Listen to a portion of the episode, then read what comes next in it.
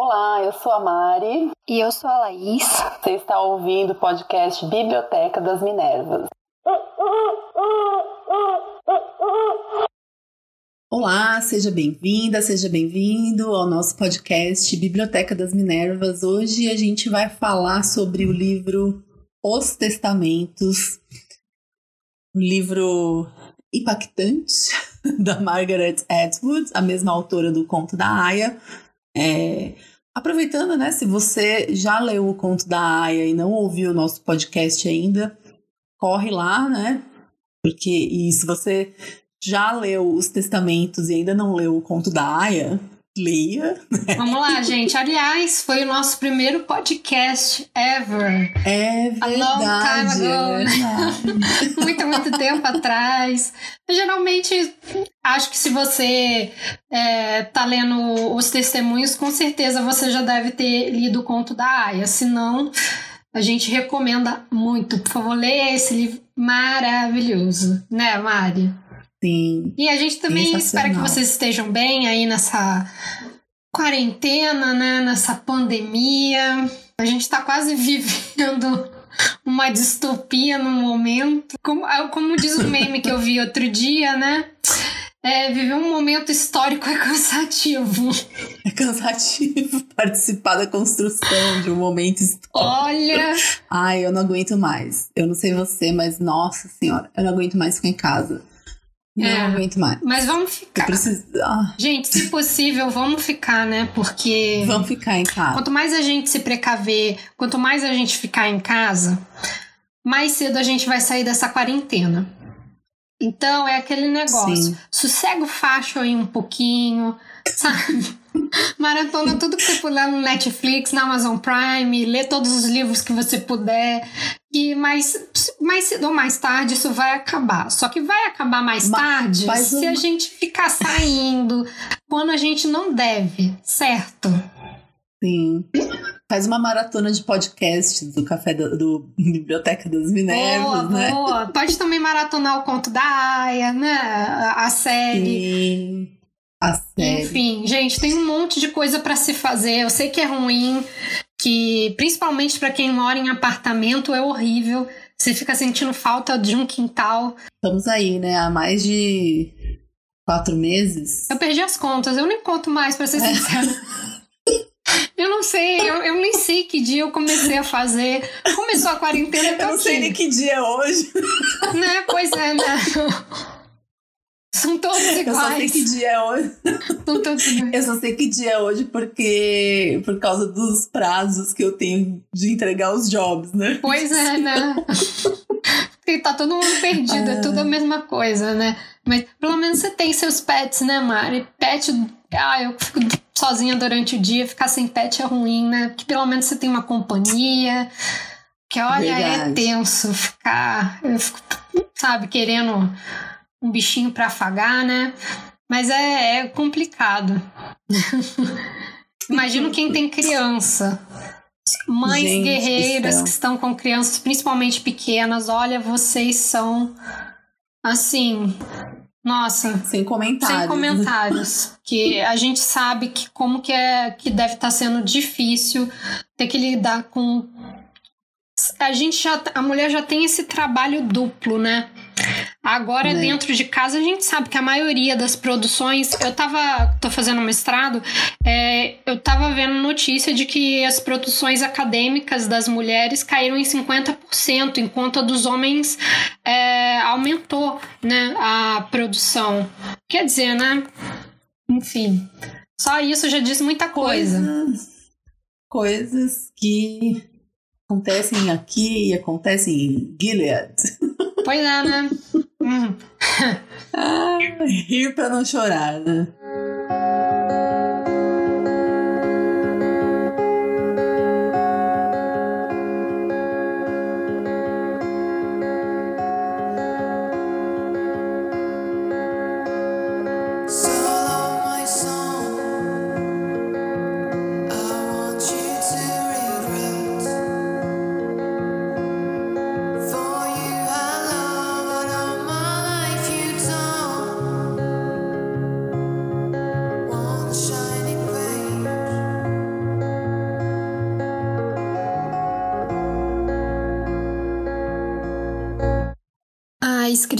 Canadense Margaret Atwood nasceu em 18 de novembro de 1939, escorpiana, em Ottawa, e sua mãe era uma nutricionista e seu pai um entologista. Então, ela passou uma boa parte da juventude dela morando perto de florestas no norte da província de Quebec. Em 1961, ela se formou em artes e inglês com honrarias pela Universidade de Toronto e por seu bom desempenho ela ganhou uma bolsa de mestrado em 1962 ela se tornou mestra pelo Radcliffe College. Em 2011, ela recebeu um diploma é, honorário de doutorado pela Universidade Nacional da Irlanda. E nos anos seguintes, ela também colecionou é, vários desses diplomas honorários é, de diversas universidades pelo mundo afora, como a Sorbonne, Oxford, é, Cambridge, quer dizer, aquele senhor currículo Lattes, né? A Margaret, ela é uma figura muito polêmica e um dos temas que sempre causou mais burburinho na carreira dela foi o fato dela ter sido indicada para vários prêmios de ficção científica, porém ela não considera que O Conto da Aya e Oryx e Crake são livros que se encaixam nesse gênero. Então ela prefere que eles sejam chamados de ficção especulativa. Mais tarde ela também disse que podia é, enquadrá-los como ficção científica social. Enfim, ela também tem é, algumas outras polêmicas com algumas falas dela sobre o feminismo, mas isso a gente pode deixar para discutir em outro podcast. Desde 2017, quando o streaming Hulu lançou uma adaptação em série do seu livro Conto da Aya, ela voltou a ser uma das escritoras canadenses mais vendidas pelo mundo e também começou a ter uma participação é, maior na indústria é, audiovisual. É, alguns livros, inclusive o Conto da Aya, já teve uma adaptação nos anos 90, porém não fez tanto sucesso. Agora, é, com a volta dos seus livros, e agora com a volta dos seus livros para as listas de mais lidos, ela passou a trabalhar como argumentista e também produtora, supervisora ou produtora de consulta das adaptações das suas obras. Ela inclusive já também já deu uma palhinha fazendo pequenas participações com alguns papéis bem pequenininhos, né? No, na série do Conto da Aya, onde ela fazia o papel de Matia, e também na série do Netflix é, Alias Grace. E atualmente, além de ter lançado a continuação do Conto da Aya, né, que a gente vai discutir, que é o livro Os Testamentos, existem rumores de que ela está trabalhando também como argumentista e como produtora de uma adaptação desse livro para se tornar uma série. Então a gente pode esperar que em breve ela deve estar tá presenteando aí os fãs do conto da Aya com mais histórias.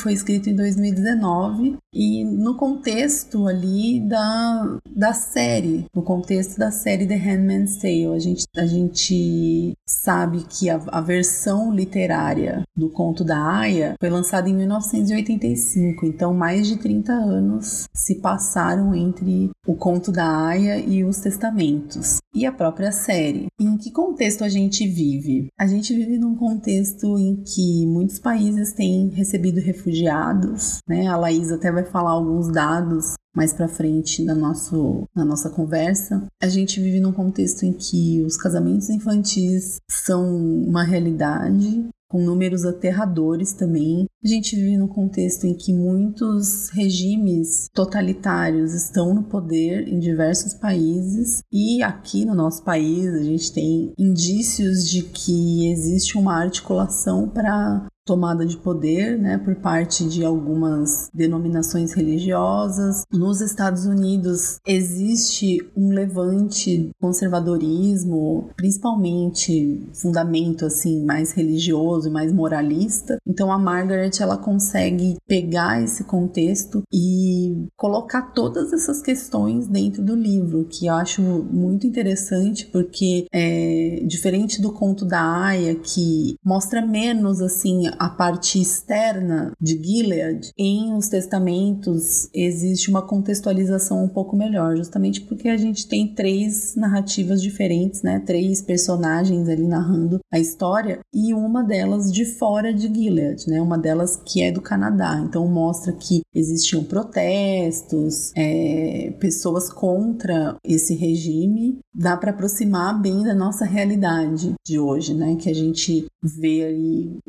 regimes totalitários e pessoas que estão de fora tentando ajudar e tentando interferir de alguma forma para que esses regimes caiam. É assim, é, é assustador, né? A gente lê isso, por, porque a gente sabe que praticamente tudo que ela escreveu ali, desde o conto da Aya, é inspirado na realidade, né? Ela não inventou nada. É, é muito chocante a gente saber que isso existe.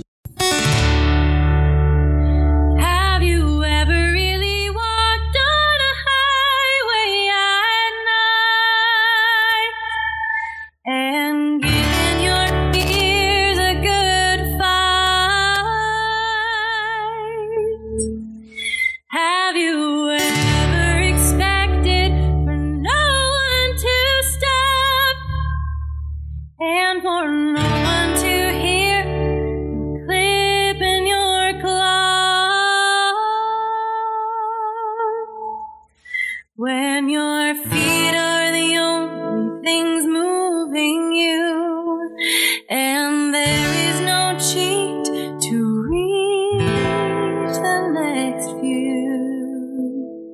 Vamos falar então sobre a história do livro Os Testamentos. É, Esse livro foi lançado em 2019 e se passa 16 anos após a saída da bebê Nicole da República de Gilead. Saída não, né? O, a retirada. É, Esse acontecimento ele aparece na série The Handmaid's Tale. A série influenciou bastante na escrita do livro, apesar de muitos muitos anos terem se passado após a escrita do conto da Aya, a série teve um rumo um pouco diferente, né? Então isso acabou influenciando. E ela mesma é, diz que na verdade essa esse livro, os Testamentos, ele serve na verdade para dizer o que aconteceu com Gilead e para retratar a queda desse regime totalitário. É interessante porque quando a gente termina de ler o conto da Aya, fica muito assim esse questionamento, né? O que que, que, que acontece? Como que se sucede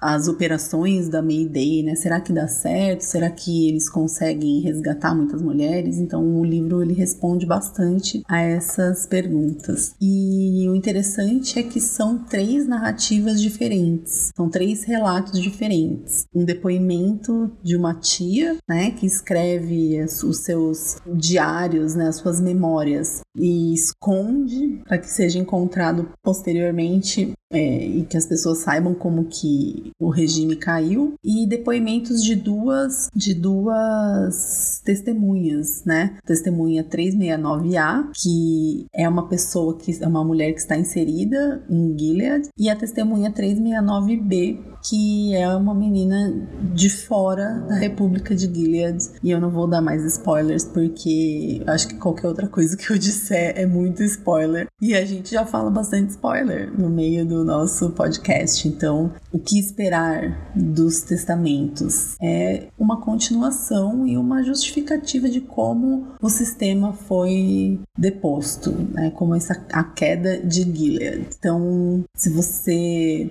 leu o conto da Mas não assistiu a série The Handmaid's Tale, e, ou então assistiu e não sabe mais ou menos o rumo que a série vai tomar, o livro dá algumas respostas, principalmente a resposta do que acontece com esse regime totalitário.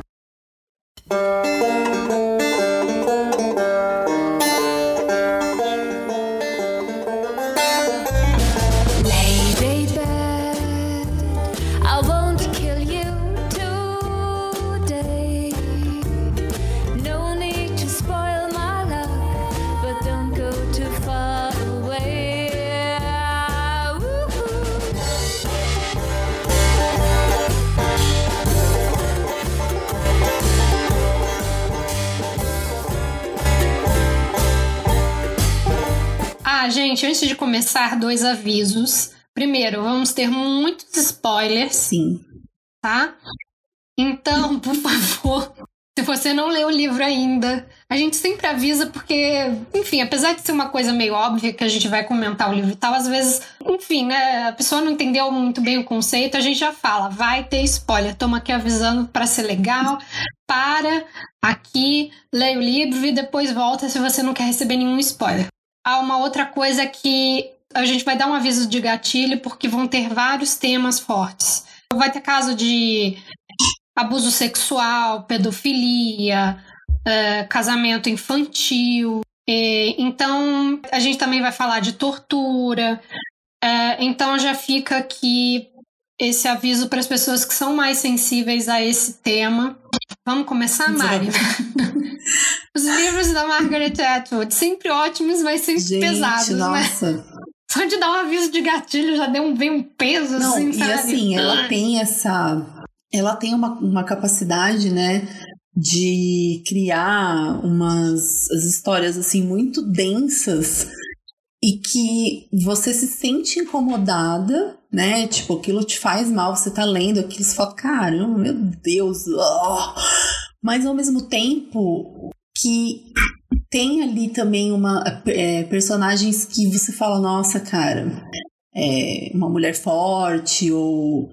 É que aí eu já tô pegando também outras obras dela, né? E, e colocando aqui junto. Mas ela sempre tem essa capacidade de mexer muito com a gente. Ai, eu não sei. eu fiquei muito. Eu fiquei eu muito é chocada dela, com esse né? livro, assim, muito. Acho que muito mais do que com o conto da Aya, porque. É, eu também. É, eu não sei se é porque ele tem mais personagens, assim, né? Mais vozes narrativas, né? Diferentes. Que nem você até comentou, né? Que eu, eu falei que ia ser legal ver um outro ponto de vista, tal, né? Do que aconteceu Uhum. no conto da Aya. E aqui tem essa. é, São mais histórias, né? São mais. O que, eu, o que a gente até estava comentando antes de gravar aqui o podcast é que realmente ela fez um livro que é uma continuação, mas que é totalmente diferente do anterior em vários aspectos. É, não é tipo um conto da Aya 2, repeteco.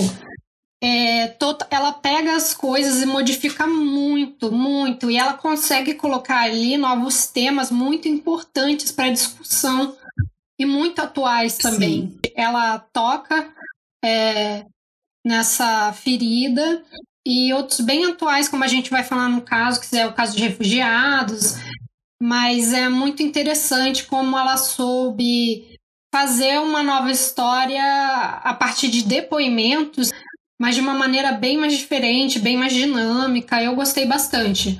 Não foi uma coisa óbvia. E foi para mim uma leitura muito rápida. Sim. Muito rápida. Quando eu tô lendo rápido é porque eu gosto. É, então, é- isso é interessante, né? Por exemplo, é, a gente já fez vários podcasts aqui de livros difíceis, assim, né? Tipo, por exemplo, Objetos Cortantes foi um livro que tinha muitos temas, né? Gatilho e tal. E não foi, e apesar de ter sido um livro que eu gostei de ler e tal, foi um livro difícil de, sabe? Esse eu achei, eu achei menos. Então, é, é, realmente, ela conseguiu fazer, usar uma estrutura totalmente diferente, né, do, do conto da Aya. E eu acho até que quem não leu o conto da Aya consegue navegar por essa história super bem, Sim. né? Eu acho que foi essa a intenção dela, inclusive. Uhum. Porque se ela fizesse muitas conexões com o conto da Aya, ia ficar muito obrigatório a pessoa ter lido, né? E isso dificulta também na hora de você engajar um leitor e tal, né? Sim, isso é verdade. E eu também gosto como ela desconstrói muitos personagens, a visão que a gente tinha de um personagem do livro anterior, né? Sim, A gente, poxa, não era bem assim, né? que é, E eu sempre é- gosto- que é a tia Lídia, né?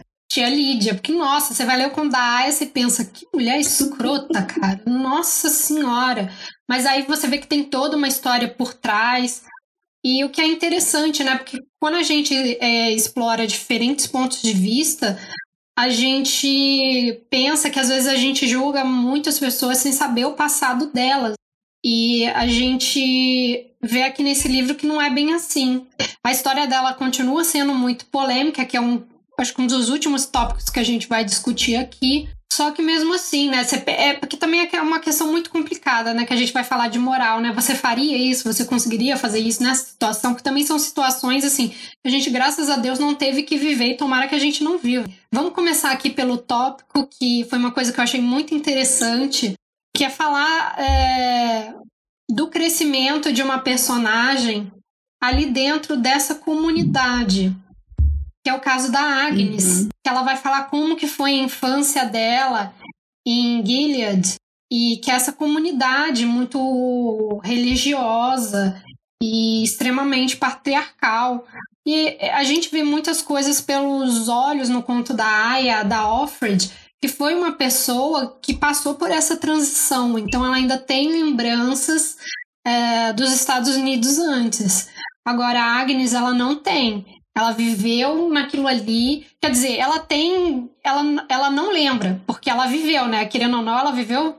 Ela, ela ainda era criança quando aconteceu tudo, só que ela era muito pequena, então ela não tem essas memórias muito claras, muito certas, né? Então ela é uma criança que teve o crescimento dela ali nesse fanatismo religioso. E eu acho muito interessante que foi até uma coisa a gente fazendo nosso, a nossa pesquisa aqui para fazer o podcast, né? Ah, a gente viu muito vídeo da Coreia do Norte, inclusive de uma moça, né? Que ela fala como que é crescer na Coreia do Norte, é como que as coisas são colocadas ali. Pra gente que tá do lado de fora é muito fácil Uhum. julgar. Meu Deus, que coisa absurda. Nossa, mas por que ela pensava isso?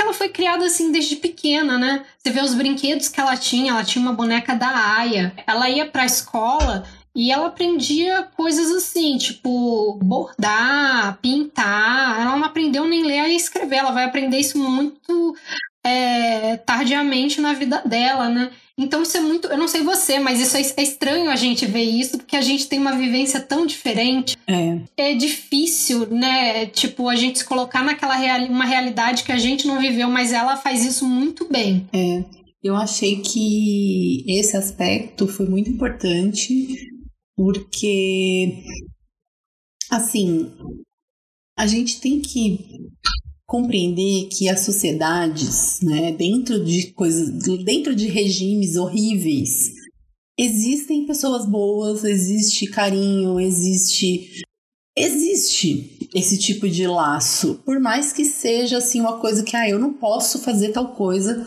não posso abraçar aquela pessoa, mas eu ela sabe que pode contar comigo, que, por exemplo, a relação da Agnes com a Becca, que, quer dizer, Uhum. a Agnes, ela deixa de revelar o que ela sofreu, né, para proteger a amiga. Isso eu, eu, eu imagino assim, o carinho que a, a Tabitha tinha por ela também, né? Apesar de não ser a mãe Uhum. dela e tal. Existiam ali relações, né? De um, um tipo de amor que é diferente do que a gente imagina e tem convencionado na nossa sociedade, mas existe, né? E assim como eu imagino que na Coreia do Norte, aliás, imagino não, né? Eu te falei que eu li esse livro da Yeonmi Park, né? Pra poder viver. É, e ela conta assim, tipo, lógico, né? Teve as coisas horríveis, tem as coisas horríveis, mas a comunidade ali, né? As pessoas continuam sendo pessoas, independente do regime horrível que tá no poder, né? Então você vai dar um Exatamente. jeito ali de ter um carinho, um afeto. Isso eu achei muito importante para que a gente, por exemplo, é, quando a gente tem a, a história da Offred no conto da Aya, ela, ela e a esposa do comandante lá, elas se odeiam, né? Tem uma relação horrível e tal. Então você imagina que todas as esposas sejam assim. Mas a mãe da Agnes com a Agnes não era assim. Sim, ah, mas aí também é uma relação já diferente, né? Materna. Infelizmente, a da Serena Joy e da Offred é muito pautada na rivalidade tóxica, né? Sim. Ah, mas se você for pensar, é. Ah, é. Sim, é. Mas é que assim, eu fico, eu fico imaginando a, a, a questão assim do. Da hierarquia mesmo, sabe? Sim, sim, porque tem uma hierarquia É. ali dentro, com as Martas ali dentro com ela. Uhum. É, inclusive tem um carinho muito grande por ela, né? São pessoas que ela vai conviver além das coleguinhas na escola. E também são um grupo de apoio quando a mãe morre, né? Porque, infelizmente, é, você percebe que o carinho ali é só da mãe adotiva. Sim. O pai, no momento que a mãe morre, é bizarro, né? Porque a, tá ali a viúva papa. ela é toda assim. Eu falo, papa, ela, papa defunta é quem vai no- nos é, funerais, né? Mas ela já tava ali pronta para dar o bote. A mulher morreu, ela já tava ali Sim. já em cima do cara. E é muito bizarro como ela fica negligenciada. Eu fico com muita pena, porque você vê que uma pessoa, uma figura é, que dava amor ali não era o pai, era mais a mãe, né? Não era uma coisa recíproca dos dois lados. E é muito triste, porque assim que nasce o bebê, ela vira uma pessoa totalmente descartável. E por que que então foi adotar aquela criança? Parece que foi mais pela Tabita do que pelo comandante, né? É, e na verdade só fizeram, só toleraram ela ali porque eles eram de alta patente e tudo mais, né? Sim. Porque A aparência, aparência social, né? social, né? Eu, eu, eu achei muito importante ela colocar isso também pra gente entender como é que funciona a mente, né? Se a gente fizer um paralelo com o que tá- tem acontecido hoje na, nossa- na nossa sociedade, né? De pessoas tão intolerantes e tanto aqui no Brasil, né? De algumas, algumas denominações aí é, cristãs, né? Quanto, por exemplo, em comunidades é, islâmicas, né? Que tem aquela questão, toda a questão do- de aliciar as crianças ali para uma para atos terroristas, né? E tal. Ou então, quando uma criança nasce no meio de uma seita, né? Naquelas seitas bizarras e tipo. Aquilo é a única realidade que, que aquela criança conhece, né? Sim. Então, por exemplo, quando eu, eu achei o máximo, assim, as, as cenas em que a Agnes olha as tias escrevendo e ela fica fascinada por aquilo. Ela é sempre muito fascinada Sim. com as tias, né? Porque. Ela é uma criança muito esperta, muito curiosa, Sim. né? E as tias escrevendo nos caderninhos, né? Os seus segredos e tal. É, quer dizer, aquilo fazia parte ali da- do imaginário delas, né? Elas não conheciam outra realidade. Você imagina você viver num mundo em que você não pode nem. Você não sabe ler. Você não pode nem. Tipo, não tem nem como você saber o que tá acontecendo fora ali- dali, né? Então. Exatamente uma forma não uma forma muito grande de opressão, né? Sim, totalmente. Até porque mensagens, na maioria das vezes, hoje em dia nem tanto, mas mensagens de, de ajuda e tal que essas pessoas pedem geralmente são por cartas, Aham. é, por Tem um caso na Coreia que eles fazem muito, que é, é esconder arquivo em pendrive de coisas que se consomem aqui fora, aqui fora tipo K-pop, aquelas os dramas coreanos, esqueci, tem um nome certinho pra isso, Dorama, mas né? Enfim, dorama e para as pessoas terem acesso, mas nesse caso, se você não tem nem acesso a um livro, você não tem nenhuma descrição de tecnologia ali. Convenhamos, se você não vai ter acesso a um papel e uma caneta e não sabe escrever, você não vai ter acesso a um computador, né? Sim. Enfim. Nossa, E isso, isso é aí muito ela- bizarro também, né? Porque você pensar, não é uma sociedade arcaica, isso daí não, não se passa num, num passado remoto, né? Que dá a impressão, né? Que tipo aquele, aqueles Uhum. Amish, né? Que eles não usam nenhum tipo de, de tecnologia, de nada, né? Não, é uma Uhum. sociedade moderna, né? Poderia estar desfrutando de. Inclusive tem televisão, né? Mas é aquele negócio também que eu tô pensando na questão da escrita. É, só quem tem o poder do conhecimento e sabe escrever, é, a não ser que a pessoa consiga uma câmera ou um gravador, É ela vai poder documentar. É verdade. Que é o que elas acabam conseguindo depois, né? As fitas da Offred no, no primeiro é, livro é uma forma dela manter ali a história dela. Mas você evita que essa pessoa passe mensagem, que ela entenda mensagens escritas de fora, né? É um apagamento muito grande. Quem que constrói a história e o conhecimento são as pessoas no poder, né? Sim. Nossa, é, Então, é é- bem triste mesmo, né? Você vê que a, a, a naturalidade com que, ah, eu fui lá é, e aí eu apertei o botão do dentista, né? Que é o que tinha os três dentezinhos e tal. Quer dizer, não tem nem, nem número, não tem, né? No baralho Não. que elas jogavam, né? Não tinha número. Então não é só, não é só também a, a letra, né? A- mas é qualquer simbologia que remeta à escrita, né? É só símbolo mesmo, bem infantil, digamos assim, né? Que qualquer criança consegue compreender.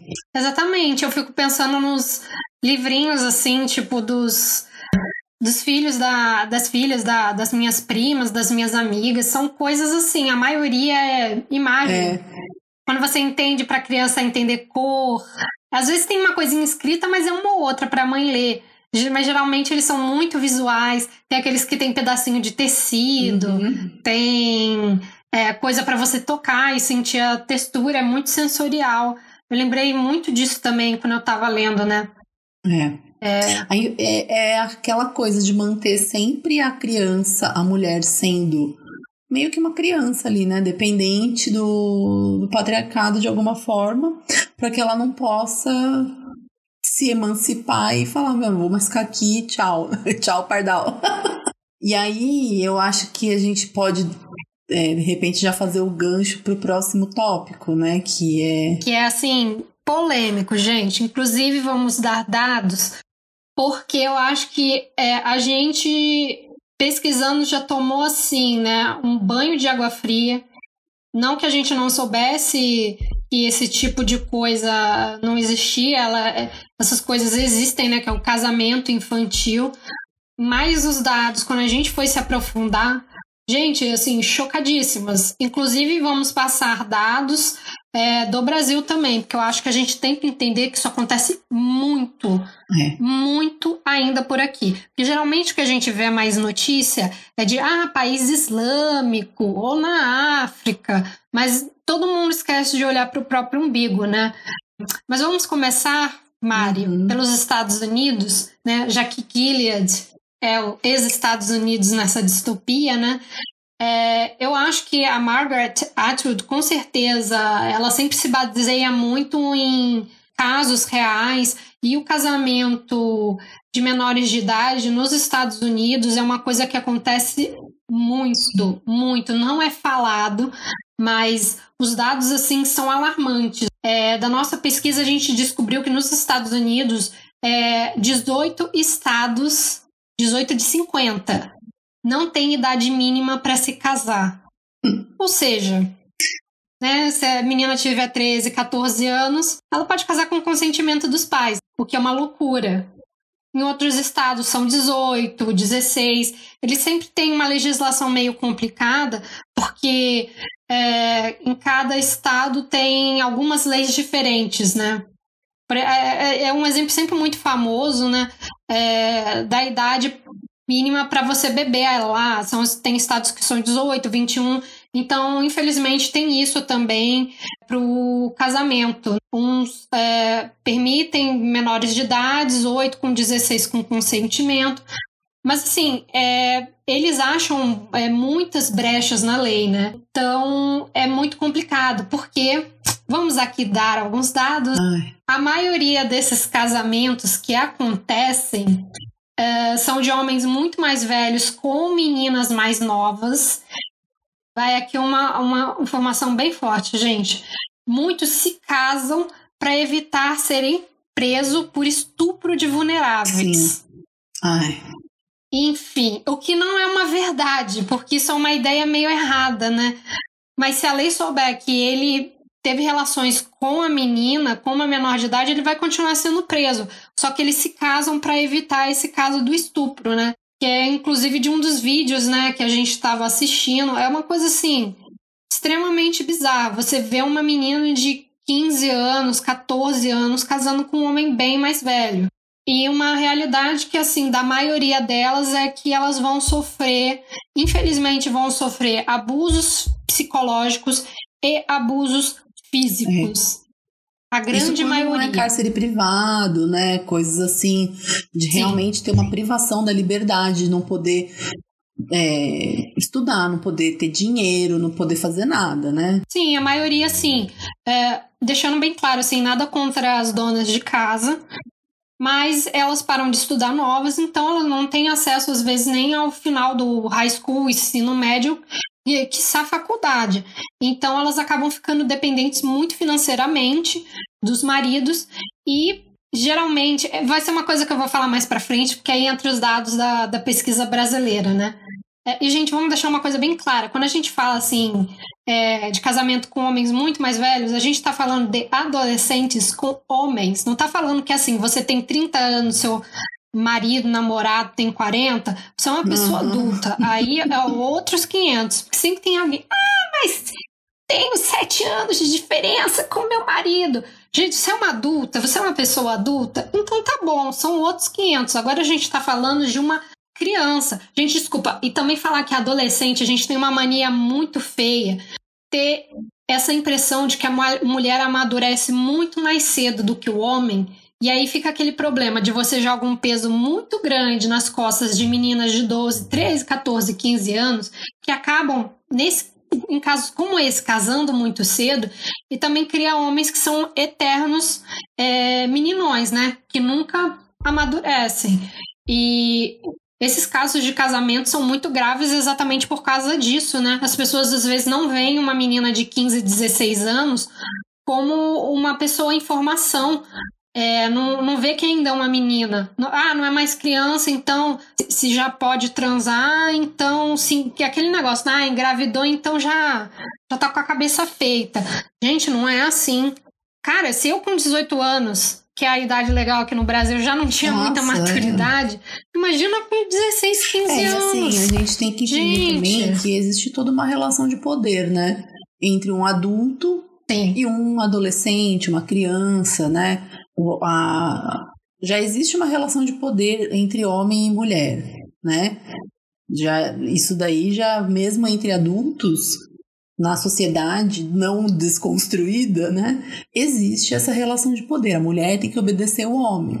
Agora, você imagina uma, É, imagina né? caso. Imagina uma Ah. criança de 13, 14 anos, né? Um adolescente que seja, casa com um cara de 60 anos, que é, gente, é isso que acontece, Ai. né? Não é um cara de 20 e poucos anos que casa com uma menina de 16, entendeu? E mesmo que for, Ah, mas não, pra mim já tá seja, errado. Mas a gente tem que entender que, assim, a grande maioria dos casos é um cara que tem idade pra ser vô da menina, praticamente. Entendeu? Ou pai. O pai. E mesmo assim, Mari, eu vou, eu vou dar aqui um relato pessoal meu de uma amiga minha de quando a gente tinha 15, 16 anos. Ela namorou um cara muito mais velho, de 28 anos.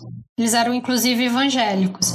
Só que o que, que aconteceu? Aquela diferença de idade muito grande, o que, que ele fez? Ele começou a forçar ela pra tentar fazer sexo. E ela não tava afim, até porque ela era muito mais nova, ela era mais Uhum. religiosa. Enfim, ela tinha até todo o direito.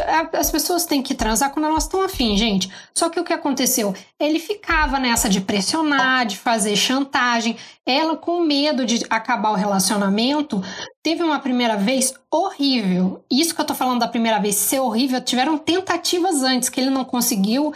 Ela, infelizmente, saiu toda machucada. E a primeira vez dela foi uma merda. Graças a Deus ela acabou terminando o relacionamento com ele, enfim.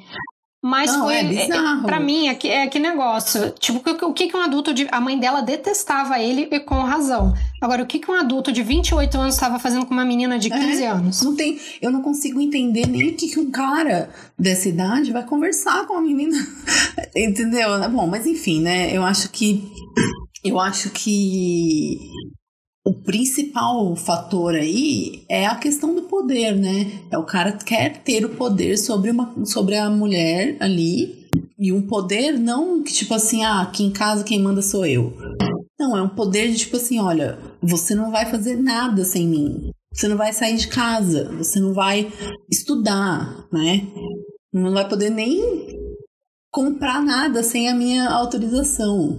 Então isso é muito grave, né? Mas fala, é, eu acho que você pode falar o do Brasil, né? Não, eu queria antes disso falar dos casamentos Sim. forçados nos Estados Unidos. Que tem isso também, gente. Às vezes a menina é maior de 18 anos, só que existe muito casamento forçado. Que é uma realidade que a gente vai ver no livro, só que com menores de idade, porque a gente tem um comandante Uhum. pedófilo, né? Nojo daquele homem. De casamentos forçados nos Estados Unidos, foi feita uma pesquisa e foram relatados mais de 3 mil casos em dois anos. E geralmente são em comunidades muito religiosas e conservadoras. Eh, As meninas podem até ter 18 anos, 18, 19, mas elas são influenciadas a casar cedo. Os maridos são escolhidos, eh, e elas também acabam sendo vítimas de violência psicológica e física. E, ai, um outro dado que eu não passei, né? As leis americanas permitem um casamento infantil se a adolescente estiver grávida. Nossa, que ótimo. Gente, que horror, né? né? Que ótimo pra eles, né? Mas essa questão do, do casamento forçado é uma coisa que acontece ali, né? É, você vai ver que a Agnes ela não vai ter tantas opções ou escolhas, né? É que ela escolhe, um, ela encontra um meio de fugir daquilo, mas ela quase cai na mão de um pedófilo nojento, que inclusive mata as esposas, né? Que a esposa chega numa faixa etária começa a ficar. Ele, assim, é o viúvo negro, né? O que, que ele mata ali de, de, de esposa não é brincadeira. E eu, eu tava vendo isso de casamento forçado, né? Eu lembrei muito. Eu não sei se você já viu, Mari, daquela série Nada Ortodoxa, Ai, não assisti. sobre a comunidade Ainda não assisti, judia. mas eu quero muito assistir. Que fica bem claro que a gente não. Eu tô falando isso, não estamos criticando a comunidade judaica como um todo. A gente tá falando, dando aqui um exemplo é, para quem quiser saber mais do assunto, inclusive um caso baseado é, numa história real, que é dessa série que vai falar dessa menina que ela é criada nessa comunidade judaica extremamente religiosa ali no. É Brooklyn, né? Acho que. E acho que é no Brooklyn, ali em Nova York, ao ponto de que eles falam até hebraico ali entre eles. E ela casa super novinha e passa por todas essas questões aí da vida, de que tem toda uma pressão para engravidá-la, se sente muito mal fazendo sexo com o marido, é uma coisa horrorosa. Eu indico, gente, para vocês entenderem um pouco mais de casamento. É, forçado, não exatamente forçado nesse sentido, né? Mas é nessas comunidades mais conservadoras e religiosas. Tem muito também na comunidade que a Mari falou, né? A Amish tem.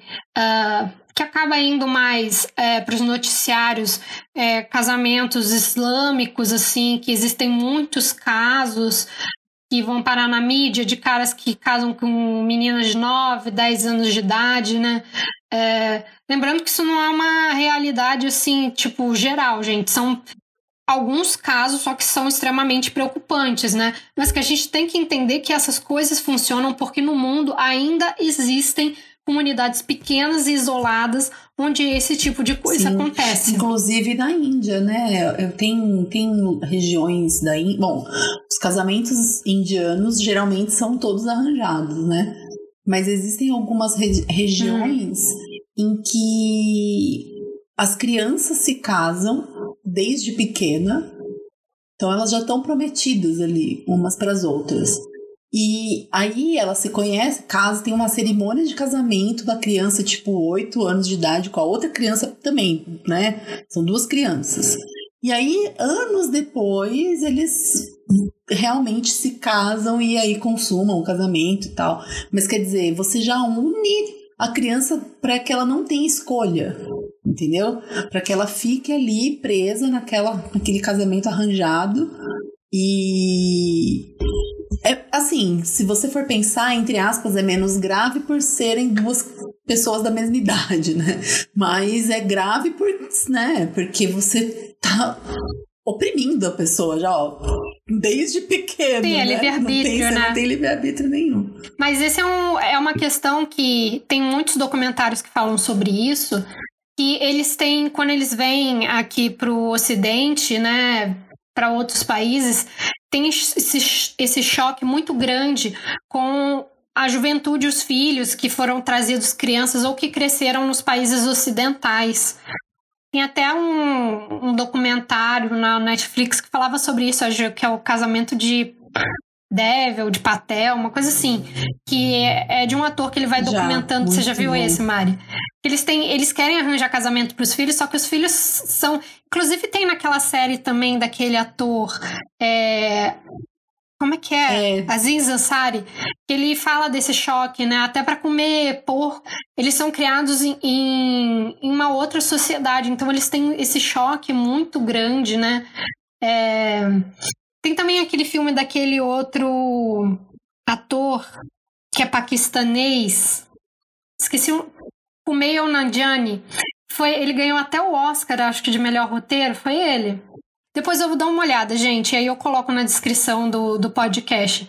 Que, tem, que ele se casou com uma mulher é, americana, só que os pais estavam querendo arranjar uma, uma pretendente pa paquistanesa. Então tem esse choque muito grande. E na cultura deles, eles normalizam isso. Só que na nossa, tem esse choque, não, vou casar com essa pessoa, poxa, mas eu não.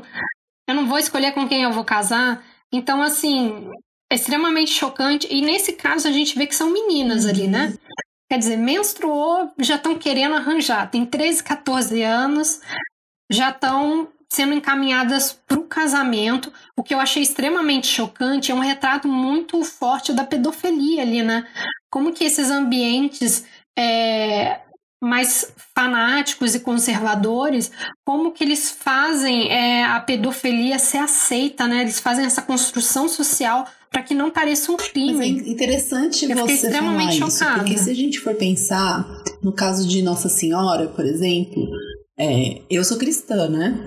Cre- Cresci Uhum. na religião católica tal. Nossa Senhora, ela fica grávida através né, do, do Espírito Santo, aquela coisa. E ela casa com José. José é um homem bem mais velho. E Maria devia ter o quê naquela, naquela época? Ela era muito nova, né? Então, quer dizer, a gente tem toda uma, uma cultura ocidental, uma religiosidade baseada nisso. É, né? Não tô, pelo amor de Deus, né? Eu sou, inclusive acredito em Jesus e tudo mais, mas eu acho que essa questão de naturalizar a coisa, sabe? É complicado. Porque esse é o modelo que Sim, se tem, é- né? Os caras acham que é, é o modelo a seguir. Até não só é só oriental, gente, é, mas também quando você pega há 80, 60 anos atrás, minha avó casou com 14 anos, gente. Ela teve minha tia com 15. Então foi muito nova, muito nova. Minha avó era de 20, se eu não me engano, 20 ou 21. Então, pra gente, a minha tia é, teve o, o filho, o filho mais velho dela é um ano mais novo que o meu pai. Então minha tia tinha idade pra ser mãe do meu pai. então, assim, gente, é, como antigamente também, infelizmente, mi- minha avó é uma pessoa que se enquadra é, nessa sociedade que não dava muita opção para mulher. Ela, inclusive, casou cedo para sair da casa do pai porque ela achou que ia ter mais liberdade com o marido, casando. Então, ela até fugiu para casar, enfim, minha avó era rebelde. Só que ela não con- concluiu, coitado, o ensino fundamental, que é uma realidade de muitas brasileiras hoje em dia. E agora, meninas, vamos, meninos, todos que nos ouvem, fica aqui um dado chocante, Nossa. né, Mário? Vamos falar um pouco sobre casamento infantil no Brasil, porque a gente acha que é importante passar esses dados. O Brasil é o quarto país no mundo em números de casos de casamento infantil. E na América Latina, ele é o primeiro. Número um em casamentos infantis. E os dados até agora que conseguiram ser levantados, né? É aquele negócio, é- esse é um número, mas possivelmente se tem muito mais, que é, são os que foram coletados. É, o total de meninas na faixa etária dos 10 aos 17 anos que estão casadas, é, o número que foi coletado é 554 mil meninas casadas menores de idade É, no Brasil. Qual é a faixa mesmo? De 10 a 17 anos. 10 a 10 17 anos. São 554 mil meninas. Vamos deixar bem claro, É. meninas, porque Não, são tipo, que elas 10 são. quando a gente pensa assim, ah, casamento é, de uma adolescente, né? Que já é horrível. Mas se você olhar uma menina de 15, 16 anos, em questão de corpo, eu tô falando, né? Uma criança de 10 anos não tem nem estrutura física para isso, né? Então é, é muito cruel. Você pega uma criança Ai. dessa idade e ela não vai só fazer as coisas, né, sexuais, mas ela vai ser a pe- a pessoa que vai cuidar da casa, né, que vai lavar roupa, que vai fazer comida com 10 anos de idade, né? Então é assim, é muito cruel mesmo. E é algo que esse número eu fiquei muito chocada, cara. Eu, eu falei, gente, não é possível que a gente não, é, sabe, não, não perceba isso. E aí eu me lembrei automaticamente daquele caso do governador do Rio de Janeiro. Foi, não foi o. Foi o governador ou foi o prefeito? Agora eu tô misturando tudo. Que ele. Ah, é tudo farinha do mesmo é saco. tudo- O Crivella e o Witzel. Ai, que ódio que eu tenho. Não, não, mas é- era um outro. Eu acho que era o garotinho que tinha um esquema de. Ai, de. sei. Era um outro esquema, também. era um esquema de tráfico de crianças, de meninas, né? E eles, eles deixavam. é, Teve, teve no Amazonas também, se eu não me engano.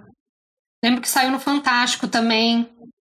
E, e assim, essa, essas meninas entram para as estatísticas ou não, né? Porque a gente está falando de 550 e tantos mil meninas casadas que temos registro.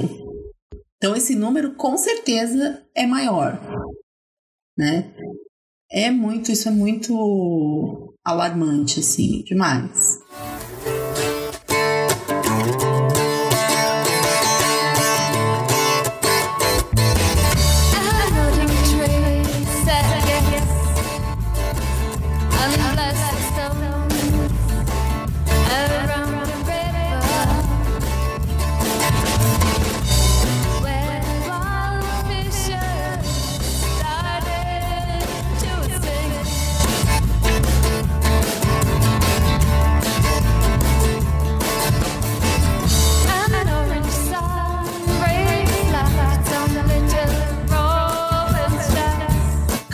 De refugiados. Tá. E aí? O que, que você faz com essas pessoas? Né? Eu fiquei pensando muito nisso. O que, que você faz com essas pessoas? Você não, não, não, é, não dá para simplesmente fazer isso. É, é, acho que foi. Eu acho que é em Bangladesh, se não me engano. Eu, eu, não, eu, tô, eu não sei muito bem assim a geografia do negócio, mas eu sei que tem um país que é muito vizinho da É, Índia Bangladesh e o Paquistão. e o Paquistão, né? Mas é a- bem ali na- nessa fronteira tem umas duas etnias ali que não se bicam e teve uma super guerra e aí tem os eu não sei o nome exatamente né, dessas etnias, eu até peço perdão, mas é é uma coisa que me chocou muito foi que eu vi um documentário falando sobre as, as chuvas de monções, né? E a área em que esses refugiados estavam era uma área super afetada por essas chuvas. E tipo assim, nem o governo do país lá, que eles, onde eles estavam, nem o governo do outro país, ninguém queria se envolver, ninguém queria ajudar aquelas pessoas. Tipo, ó, vocês podem ficar aí, mas vocês não esperem que a gente vai integrar vocês na, minha, na, né, na nossa sociedade. Isso é um absurdo, porque é, você está tirando a pessoa, né? A pessoa está tá fugindo de uma situação horrível e ela vai se encontrar em outra situação horrível. Né? Então, ali no caso do, de Gilead, elas têm que ficar fugindo, se escondendo, mudar de roupa, mudar de cabelo, mudar de identidade.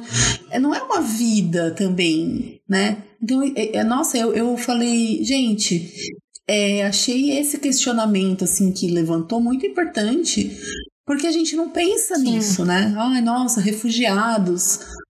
E tem gente aqui, né? Tem refugiados aqui no nosso país, que a Laís vai dar, inclusive, uns, uns dados, Pois né? é, né, gente? É, inclusive, você falando desse dos campos de refugiados, eu lembro que há muitos anos atrás, devia ser 2012 ou 2013, eu fui numa é, exposição que teve do Médicos Sem Fronteiras lá no Rio, acho que teve em São Paulo também por um tempo, que era eles montavam um campo de refugiados e aí eles davam dados. E- E tem campos de refugiados na África que tem mais de 30 anos. Tem pessoas nasceram e cresceram dentro desses campos. Ao ponto de que elas não podem sair do, do acampamento porque elas vão morrer, vão ser estupradas. Então, assim, gente, é coisa muito, muito pesada. Isso acontece, infelizmente. E o absurdo é esse, são décadas, décadas de pessoas É. morando em barracas minúsculas. Nossa, foi um dos dias assim mais impactantes da minha vida. Eu lembro que o chuveiro é, de casa tinha dado problema, então só tinha água fria. E eu tava reclamando por causa disso. Cara, quando eu fui, eu descobri que tem lá nos acampamentos do Médicos Sem Fronteiras, né? é, cada família ganha por dia um galão de 20 litros. E tem família que tem 10, 15 pessoas. Meu Deus. Ai, gente, eu chorei tanto no ônibus. Eu falei, eu nunca mais reclamo dessas pequenas coisas. Eu posso até ficar aborrecida, mas assim, gente, eu tenho água em casa. É bizarro, bizarro. É bizarro? Não, é muito bizarro. E assim, é... eu não sei, eu fico me perguntando, né, o que que. O que que acontece depois, né? Que a gente não, não fica sabendo, né? Tipo assim, a gente. é, nas histórias e tal, e na, mas que nem você falou, 30 anos um campo de refugiados, né? 30 anos. Cara, são pessoas. Sabe? A pessoa vai passar a vida inteira numa condição precária e não é porque. é, e, e aí, se você for pensar, né? Agora eu vou fazer um paralelo com a Carolina Maria de Jesus, que ela fala que a favela é o quarto de despejo, né? Das, da- das, das cidades, das grandes cidades. As favelas, as comunidades são campos de refugiado, né? Se a gente for pensar. Porque as pessoas estão ali, muitas vezes elas estavam ali por questões temporárias, né? É, não recebem condições, né? O, o Estado tem um total descaso por essas pessoas. É, elas não podem ser integradas na nossa sociedade totalmente, porque a vida que se leva ali é muito, muito diferente, né? Existem muitas diferenças entre é, morar numa comunidade e morar num, num centro, Sim. né? Um bairro numa- nobre, num bairro ou de classe média. nobre. Sim, exatamente, né? É, essa discussão da favela até fala, é, é bem muito complicada se a gente fala também da população negra. Foram pessoas que não vieram para cá é, de livre e espontânea vontade. De livre e espontânea Então vamos vontade, começar por aí, né? Mas já que a gente está falando do Brasil, só para vocês terem uma ideia, até 2019, né? é, foram contabilizados mais de 11 mil refugiados aqui no Brasil. Muitos é, vindo do Haiti, ah, alguns vêm da Síria. Geralmente é a Europa que absorve mais o pessoal do Oriente Médio. Mas, ah, gente, já são mais de 11 mil refugiados aqui, sabe? Infelizmente, a gente tem agora na política é, um presidente que é contra refugiado, que acha que assim é o cocô do, do cavalo ba- do bandido da humanidade. Então já é um absurdo, que é uma coisa que deveria ser feita, que deveria ser mais aceita, que essas pessoas, enquanto não acabar esses problemas é, no país delas, elas não estão querendo simplesmente sair para morar em outro país, para ser imigrante, elas estão saindo forçadas dali, para elas terem que sobreviver. Uhum. Não, não é assim uma opção. Ah, eu quero muito morar ali na Alemanha. Não, eles às vezes vão morar. Gente, eles arriscam a, a vida. Quantas balsas já foram pegas, botes, assim, com várias pessoas ali dentro, a deriva no mar, tentando entrar. E o que a gente tem que pensar nesse caso é como uma comunidade internacional, como que a gente pode pegar e absorver esse fluxo de pessoas e auxiliar elas a se integrarem na, nossas, na nossa comunidade e nas outras comunidades, é, até que esse problema acabe, é, ou que elas fiquem ali de um- uma forma permanente, porque às vezes acontece, acaba se refugiando e construindo família também, e construindo laços com esse país que acolheu. A gente tem que pensar nisso, a gente não tem que pensar que essas pessoas, que elas são fardos, elas estão carregando É, mas é. Eu acho que o grande problema, Laís, de tudo isso é que existe uma noção de território muito equivocada que muitas vezes é o estopim das guerras das quais essas pessoas estão fugindo, né? Sim, Porque se você for pensar que um território, um país, uma nação, não sei o quê, é só uma marquinha no chão ali, entendeu? tipo uma fronteira, né? Cara, as pessoas podem coexistir, entendeu? É, E assim, existem brigas e guerras étnicas de séculos, milênios, né? Que não se resolvem justamente porque as pessoas não, não deram ainda essa acordada de tipo, mano, tem que evoluir, né? É, Todo mundo pode o conviver. problema é que a geografia. é, pacificar. O problema é que a geografia desses países foi feita pelo colonizador europeu, que colocou dentro do Sim, mesmo espaço sim. tribos, clãs, é, povos que eram inimigos milenares. E aí, tipo, já, já absorvi tudo que eu queria, já explorei tudo que eu queria aqui dessa, dessa sociedade. Agora se matem aí vocês, Olha né? só como nós somos bonzinhos. Gente, É. não Tipo dá, isso é hipocrisia. mesmo. Aí o que acontece? Quando quer entrar no território europeu, ah, não, aqui não pode. Agora, colonizar o espaço do outro, pode, né? Vai embora quando tiver cagado ou quando as pessoas expulsarem, né? A grande maioria foram expulsos, né? Porque também não estavam aguentando mais e, e a população local ali mesmo que fez questão de lutar pela independência, porque senão, com certeza, tem país que estaria explorando até hoje. Ah, sim, com certeza. Agora, eu acho, eu acho É, uma então, hipocrisia é, é, essa exploração que foi feita e agora viram e e vem com essa opinião extremamente xenofóbica e conservadora de que aqui vocês não entram. Eu já É. tive uma Não, discussão é com uma pessoa que está morando na Inglaterra, que inclusive era brasileira e infelizmente veio com um discurso muito xenofóbico, sendo ela imigrante, que falou que era um absurdo a quantidade de imigrantes que estava tendo, principalmente também da comunidade europeia, né? Porque os ingleses ali, né, muitos deles, não vamos falar todos, né, estavam assim com medo de perder as raízes culturais deles, né? De perderem as raízes culturais deles, que são assim seculares, né? Gente, eu fico pensando, aí eu dei aquela resposta, né? Tu me conhece, né, Mari?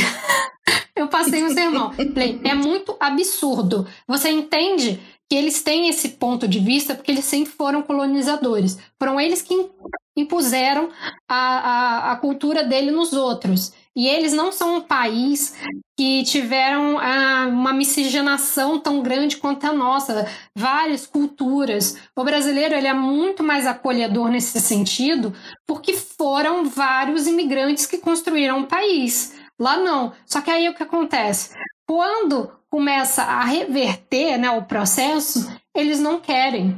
Só que você tem que pensar que culturas, elas não são destruídas. Você, elas são agregadas coisas. Ninguém vai acabar com Shakespeare, é, com os castelos. Isso não vai acontecer. As pessoas que estão indo lá vão adicionar coisas à cultura, vão construir uma nova cultura.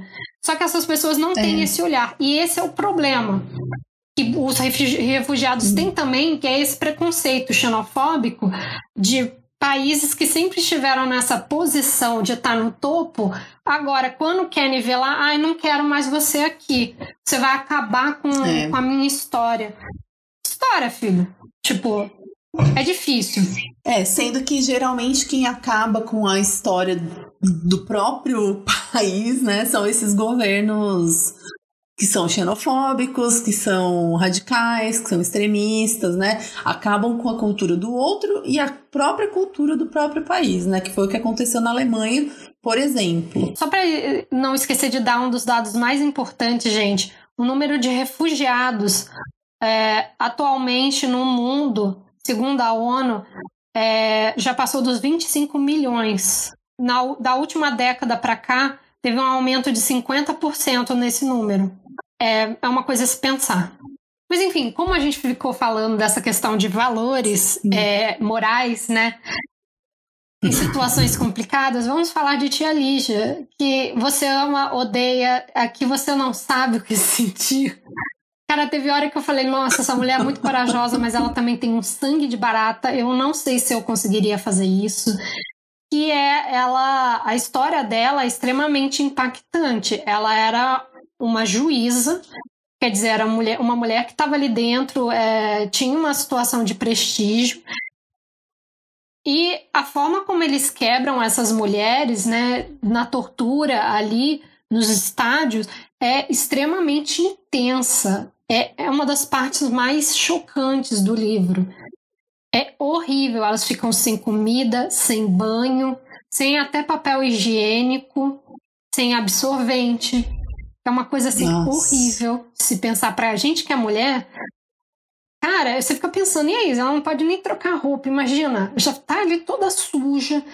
É, é bizarro, eles não dão nada pra elas. Quer dizer, eles estão quebrando elas de todas as formas que eles podem psicologicamente. É muito detalhada a forma como ela fala nessa parte sobre como que as pessoas quebram ali dentro, né? É, as pessoas enlouquecem, ou então elas até são executadas, né? As pessoas que não vão abrir mão de jeito nenhum é, dos seus princípios acabam sendo executadas. É, é muito triste. Para mim foi uma das partes mais pesadas.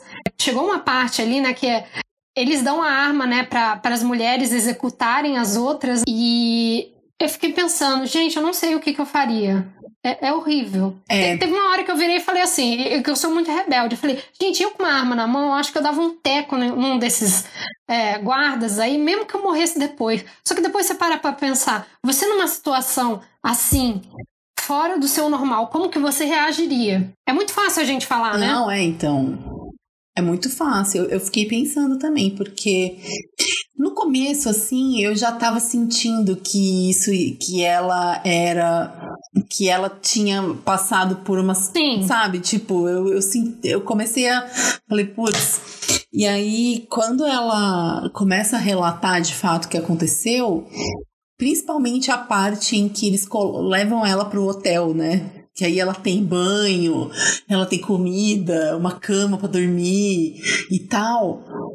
Eu me coloquei nessa situação porque pra mim essas coisas básicas de higiene, de você ter um lugar pra dormir, isso é o mínimo que todo ser humano devia ter, porque eu acho importante. Porque pra mim me incomoda se eu vou no banheiro sujo, se eu durmo num lugar que a, o lençol, sabe, tipo, o lençol tá sujo, a, a cama é dura, essas coisas me incomodam. Então eu, eu de pensar que existem pessoas que não têm acesso a isso é algo que me deixa furiosa. E se isso acontecesse comigo, eu não sei o que que, o que, que eu faria, sabe? Pra ter de volta. Entende? Porque é uma coisa que afeta demais você ficar sem comer, você ficar sem ter esses com- básicos confortos, tipo lavar o rosto, sabe? Você beber uma água limpa. Isso é o, é, é o mínimo da dignidade. E aí, ao mesmo tempo, eu também fiquei pensando, cara, é o mínimo da Sim. dignidade. Tem tanta gente no mundo que não tem. Então é, é- nossa, pra mim também foi muito impactante essa parte. Eu achei assim que ela conseguiu, Sim, sabe? ela- conseguiu É, ela fazer. tem um sangue de barata, inclusive o sentimento de vingança, que não é uma coisa positiva, também é outra Sim. coisa, né? É, eu, gos- eu gostei. Eu sempre, eu sempre nos livros da Margaret Atwood, as pessoas são ambíguas, né? Elas não são é, branco ou preto, elas têm esses tons aí de cinza. É muito interessante ver como que a gente fala, nossa, que você pega o relato da Offred, você pensa, essa mulher é uma escrota, mulher nojenta, e ao, ao ponto de você ver as coisas que ela fez para obter a vingança dela e quebrar a Gilead, você pensa, eu faria isso? Eu aguentaria tudo isso? Querendo ou não, foi ela que quebrou aquele sistema e ela demorou muitos anos para fazer isso. E assim, é aquela é aquele ditado, né? É, vingança é um prato que se come frio. Ela congelado, né? Porque assim, foi tudo muito bem pensado. A maneira como ela conseguiu manipular. é, então é, é muito ambíguo. E você fica pensando. Nossa, vingança não é algo bom, mas se você tivesse passado por tudo isso que ela passou, as escolhas que ela teve que fazer para sobreviver, Mas então, mas, mas você entende isso como uma vingança? Porque aí eu fiquei também nessa, nessa questão da vingança. Mas ao mesmo tempo, eu não sei se eu entendo isso só como uma vingança. Porque, assim, se a gente for pensar Uhum. nas opressões que a gente vive no patriarcado, nas opressões que a gente vive dentro do capitalismo e nas lutas que a gente trava, né? É, lutas sociais, dentro da política e tal, para conseguir que esse sistema seja quebrado, é lógico que a gente não vai. é, eu, pessoalmente, né? Não, não, não faço esse tipo de coisa, né? Mas eu acho que se a gente for pensar nessas lutas, faz sentido ela é que ela fez coisas, ela tolerou coisas que a gente que faz a gente pensar, né? Que mexe com a nossa moral nesse sentido assim. Tipo, meu, será que eu eu teria sangue frio de ver de ordenar a execução de alguém, né? Sendo que essas pessoas não, não são as culpadas. É isso que é pior, né? Você tá lá tolerando, tolerando um dia, um dia, um dia eu vou. É, é- Sim, eu acho ela que é muito isso que é o mais perseverante. chocante. Como ela consegue ali. é, E eu não sei, eu acho que isso deve, deve fazer parte, assim, talvez da. Da própria personalidade Sim. dela de antes, né? De já ser juíza, de já ter, assim, uma- um contato ali com crimes e com situações extremas e que muitas vezes você tem que tomar uma decisão que não é moralmente mais, mais fácil, enfim, sei lá, né? Então, e nos Estados Unidos a gente tem que pensar que existe a pena de morte, então vai saber, Sim. de repente ela condenou pessoas à morte como juíza. Então já de repente já era uma coisa que pra ela, sei lá, já era um pouco mais É, de qualquer forma, ela, Natural, ela também, talvez, sei. ela era uma pessoa que tinha muito acesso à informação, né? Ao ponto de que, inclusive, para você ver como certas coisas são toleradas, né? É, pelo menos debaixo dos panos. Ela sabia quem era filho de quem de verdade. Tipo, ah, essa daqui teve um caso com esse para que irmão, Sim. meio irmão não se casasse com meio irmãos ali dentro. Então isso tudo era documentado. Então ela tinha uma rede de informação muito grande, muito grande.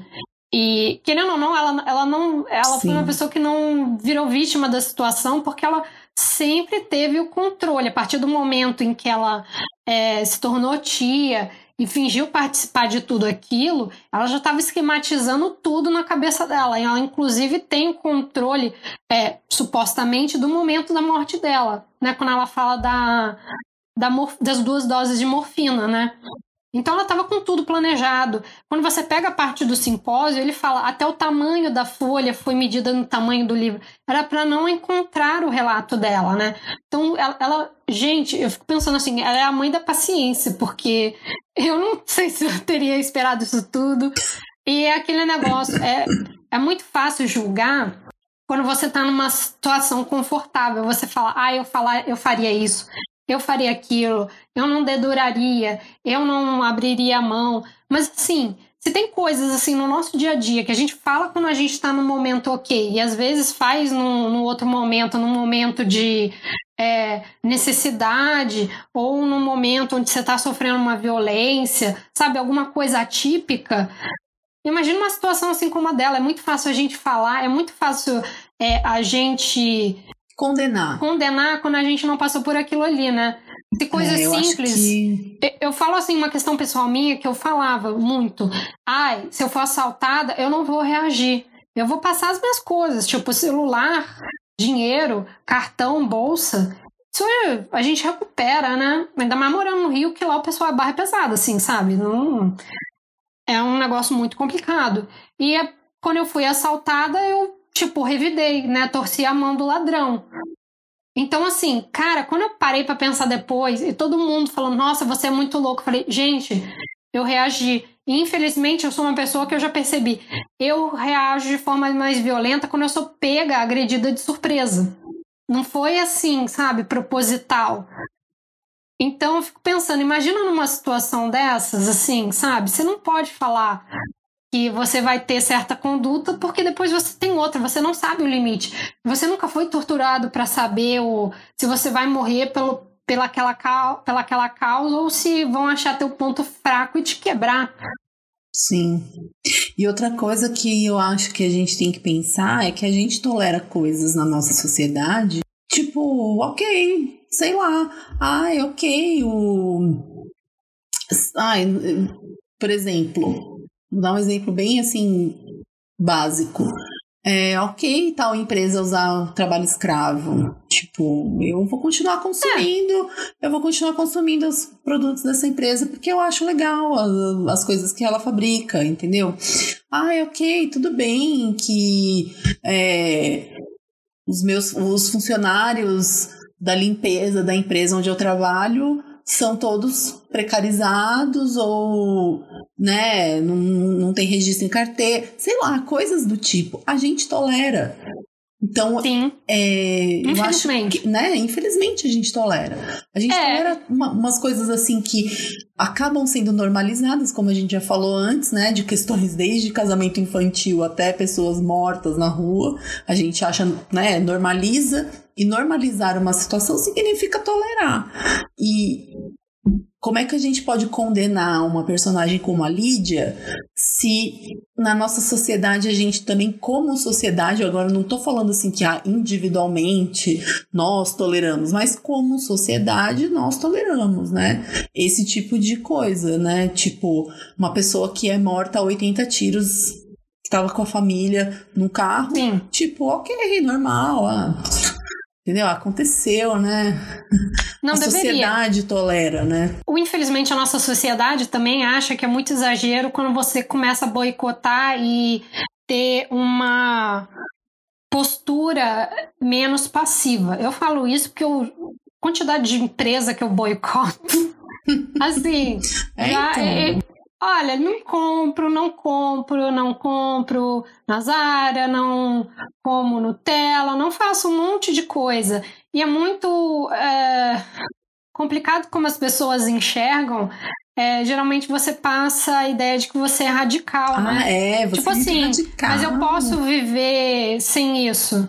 Eu não preciso comprar essa roupa. É, não e eu sou assim, a não ser que a empresa mude de postura, eu não consumo mais. É um. Eu acho hipócrita simplesmente passar pano porque você acha que aquilo ali é esteticamente bonito ou que, sei lá, é do teu interesse ou, tipo, não tá te atingindo, não Sim. vou, não consumo. Só que o problema é que as pessoas não têm muito essa empatia de pensar, por exemplo, essa marca aqui pode ter roupa legal, mas é, ela faz uso de trabalho escravo. Óbvio que isso não é tão explorado pela mídia, mas se a informação chega até você e a Uhum. empresa não mudou a postura, é Sim. legal tolerar? E, e assim, Não eu tem acho outras que... opções? Eu acho que também o, o lance aqui não é só, né, como eu já tinha falado, não é só individualmente, né? É É coletivo. cobrar políticas, sabe? É cobrar posturas, é ter uma noção do coletivo, porque se você for pensar, né, fazendo paralelo com o livro, individualmente nenhuma das pessoas ali tinha poder. A Lídia sozinha não ia conseguir fazer Não. esquema nenhum. Né? Ela precisou de um coletivo ali, ela precisou de mais pessoas, de todo um esquema, de uma articulação para conseguir chegar a alguma, né, algum resultado ali e, e- e desmontar o, aquela sociedade.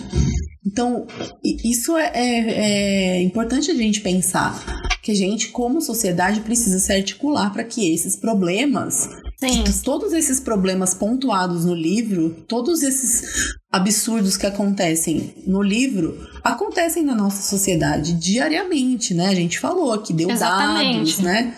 Então, a gente precisa se articular para que isso não aconteça.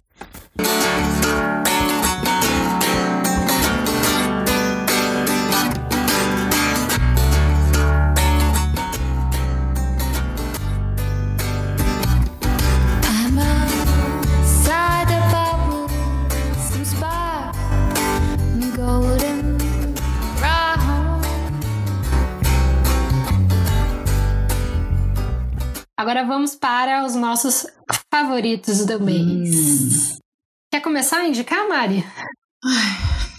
Então, é, eu li esse mês para o Leia Mulheres o livro da Riane Leão, Jamais Peço Desculpas por Me Derramar, que é, é um livro de poemas, né? A Riane, é, ela tem um Instagram muito famoso, assim, bombado, que é o Onde Jazz Meu Coração. Ah, É, ela escreveu um livro antes que é o Tudo Nela Brilha e Queima.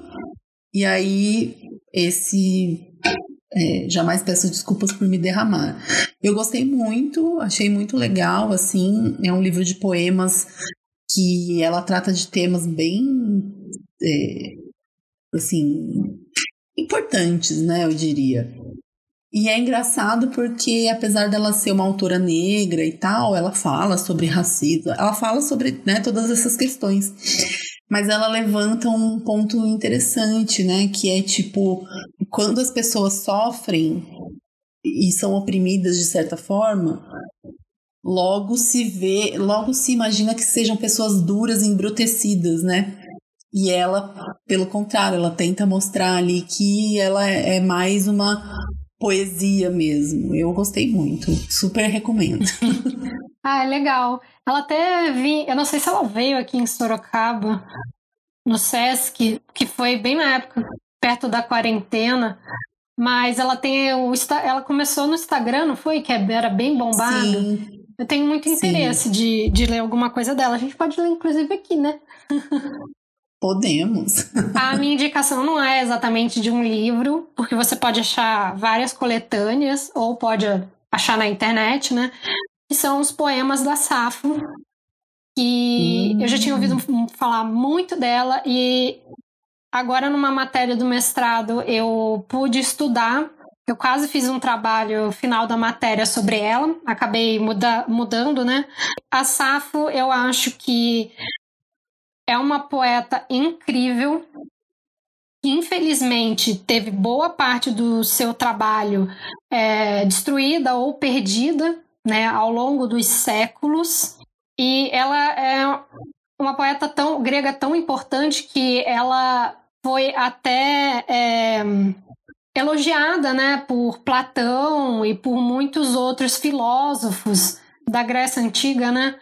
Então eu recomendo muito, os poemas dela são muito bonitos e a Safo tem uma história de vida muito interessante ela era uma mulher e ela formou uma academia para mulheres também. Sempre foi, foi apagada, principalmente durante a Idade Média, né?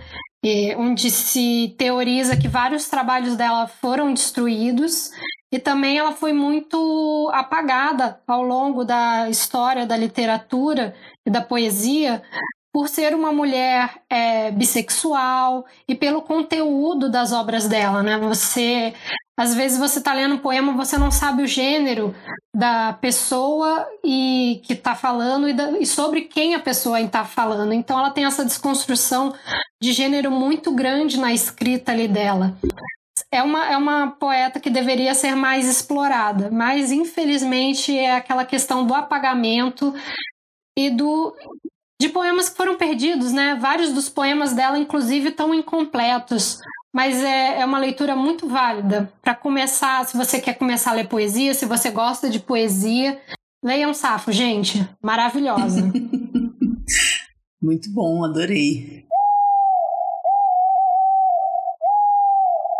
Como a pauta dos refugiados foi abordada pela gente, nós gostaríamos de indicar é, a organização Médicos Sem Fronteiras. A Médicos Sem Fronteiras é uma organização humanitária francesa que existe desde 1971, que conta com um corpo de 45 mil profissionais é, de diversas áreas presentes em 70 países que levam assistência médica para pessoas afetadas por crises como a guerra. Então, fica aí a dica para quem puder e quiser ajudar: Médicos Sem Fronteiras.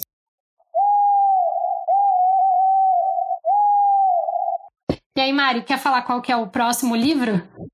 Ah, eu quero, porque é da minha super, hiper, mega musa inspiradora. ah, o próximo livro que a gente vai discutir aqui no podcast é A Paixão Segundo GH, da Clarice Lispector. Uhum. Que é um livro, assim, também bem impactante, né? A gente tá. Vai, vai ter um combo aí de livros impactantes. Pois é, né? E. Bom, leiam, né? Aproveitem para ler que aí vocês conseguem acompanhar um pouco melhor a nossa, nossa discussão. É, eu, eu nem, nem sei o que falar sobre a Clarice Lispector, porque ela é, assim, para mim, é uma das grandes autoras do mundo. Né? Ela tem uma escrita muito inovadora, muito é, crua, muito dela, assim. E é isso, eu tô super animada. E eu também, eu também. Uh, gente, agora eu vou passar as nossas redes sociais. Se você quiser entrar em contato com a gente, pode mandar uma mensagem ou seguir a gente uh, no Instagram, que é Biblioteca das Minervas, no Twitter, que é Biblio Minervas, e no Facebook, que é Biblioteca das Minervas. Pode acompanhar, a gente está sempre postando por ali, principalmente no Instagram, que a gente semanalmente produz vários conteúdos. A gente também mostra o que a gente está lendo, vai dando dica, de vez em quando a gente faz maratona, enfim. É isso então. Falamos pra caramba hoje, mas Nossa. tem hora que não dá. Esse livro, gente, é. A gente pode passar dias discutindo sobre ele, que ainda vai ter assunto. Com certeza. Então, mais uma vez, muito obrigada por quem acompanha aqui o nosso trabalho. Até o próximo podcast. Tenham juízo, por favor, se cuidem nessa quarentena, tá, pessoal? Que mesmo que você seja uma pessoa saudável, que às vezes vai ser assintomática, você infelizmente pode estar contaminando alguma outra pessoa. Então, assim, eu sei que é difícil, mas vamos sossegar o nosso facho em casa. Vai ler tudo que você sempre quis ler, aqueles livros que você comprou. Porque todo devorador de livro tem uma pilhazinha de livro que comprou ali numa Bienal ou numa promoção da livraria e que ainda não conseguiu ler. Aproveita, é a hora de você pegar e acabar com essa lista aí de livros que você está devendo, está acumulando. Ver assim série na Netflix. Gente, coisa para fazer vai ter dentro de casa. A gente teve nossa. Maria é muito Masterchef, né? Eu tô aqui agora na minha fase Masterchef. gente, arruma hobby, sei lá, vai plantar, faz uma horta em casa. Faz E pão, pão faz é muito pão. terapêutico, é muito bom. Mari que é super cozinheira. Mas, gente, vamos lá, porque fazer a gente se ocupando, uma hora vai passar, gente. Vamos lá. Sim. Força aí, galera. Obrigado pela audiência. Tchau. Tchau.